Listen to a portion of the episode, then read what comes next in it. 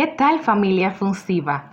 Brillanca Rodríguez les habla. Gracias por acompañarnos en una nueva entrega de Funsiva Radio, un espacio para la salud y la educación donde todos podemos aprender. ¿Sabías que hoy, 30 de septiembre, es el Día Mundial de la Concientización sobre la condición de la microcefalia? Pues sí, y haciéndoles honor a todos aquellos guerreros que la padecen y sus familias, estaremos abordando el tema de esta malformación congénita, sus causas, síntomas y tratamientos. Una malformación congénita significa que esta afectación está presente desde el nacimiento. Son alteraciones anatómicas que ocurren en la etapa intrauterina y que pueden ser alteraciones de órganos, extremidades o sistemas. Antes del nacimiento, el diagnóstico de microcefalia a veces se realiza con una ecografía obtenida al final del segundo trimestre o al principio del tercer trimestre del embarazo. La microcefalia también considerada un trastorno neurológico en el que la circunferencia de la cabeza es más pequeña que la circunferencia promedio para la edad y el sexo del niño.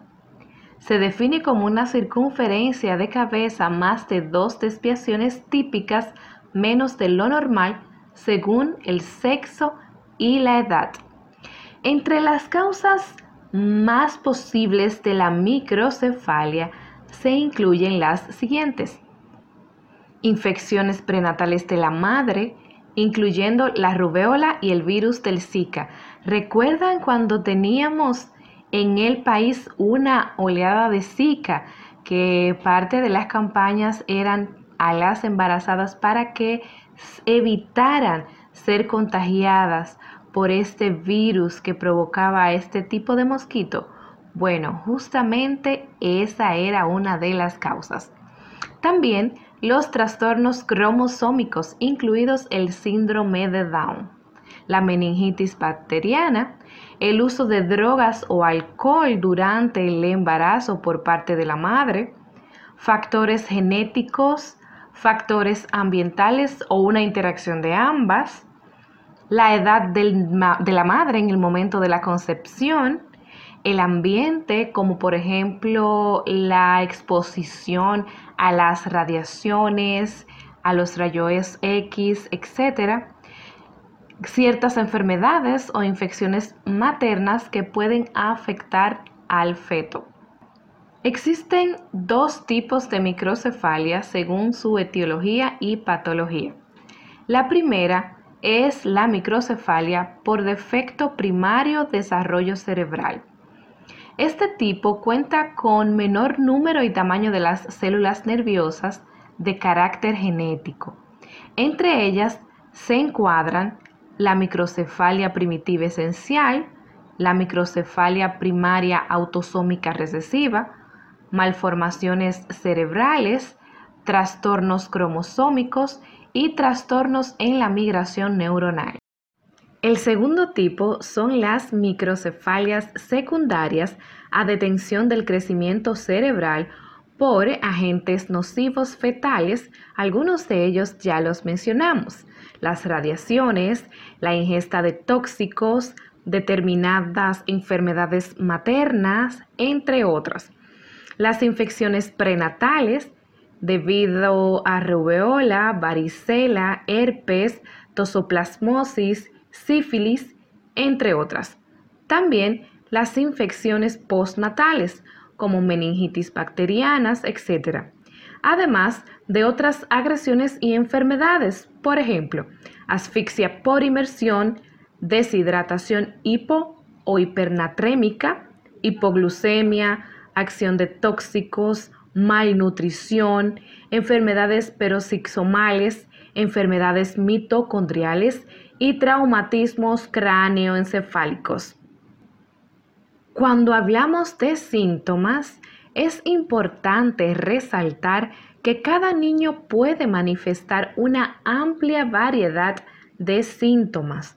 Por ejemplo, el síntoma más común en la mayoría de casos de las microcefalias es el retraso mental, en la mayoría.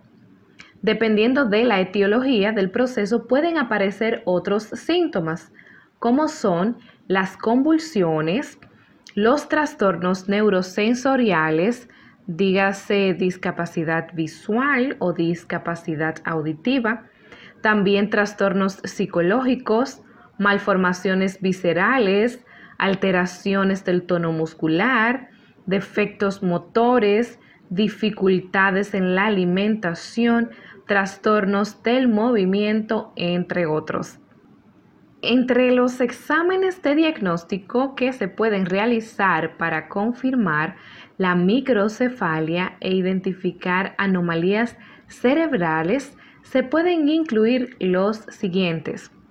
Circunferencia de la cabeza, que es una medición que compara con una escala que determina el crecimiento y tamaño normales, la tomografía computarizada, resonancia magnética, análisis de sangre, análisis de orina, las pruebas genéticas que no se pueden quedar, la serología vírica, fondo de ojos, etc. Y el tratamiento se limita a medidas sintomáticas a base de rehabilitación, estimulación, educación especial y si existen convulsiones se administrarán antiepilépticos, tratamiento quirúrgico para la corrección de defectos añadidos en algunos casos. También la psicofarmacología utilizada puede variar con otro tipo de trastornos o enfermedades asociadas. Hasta aquí las informaciones del día de hoy. Estas fueron extraídas del libro Desarrollo de la Infancia de Robert Fieldman, cuarta edición, de la página web del Children's Hospital Stanford y del trabajo de investigación titulado Macro y microcefalia, trastorno del crecimiento craneal de los neuropediatras Milagros Martí Herrero y José Carlos Cabreja del Hospital Universitario Materno Infantil Las Palmas de España. Esperamos que estas informaciones hayan sido de mucha utilidad para ti. Recuerda compartirla. Brillanca Rodríguez estuvo con ustedes. Gracias por sintonizarnos. Nos vemos en la próxima entrega de Funsiva Radio.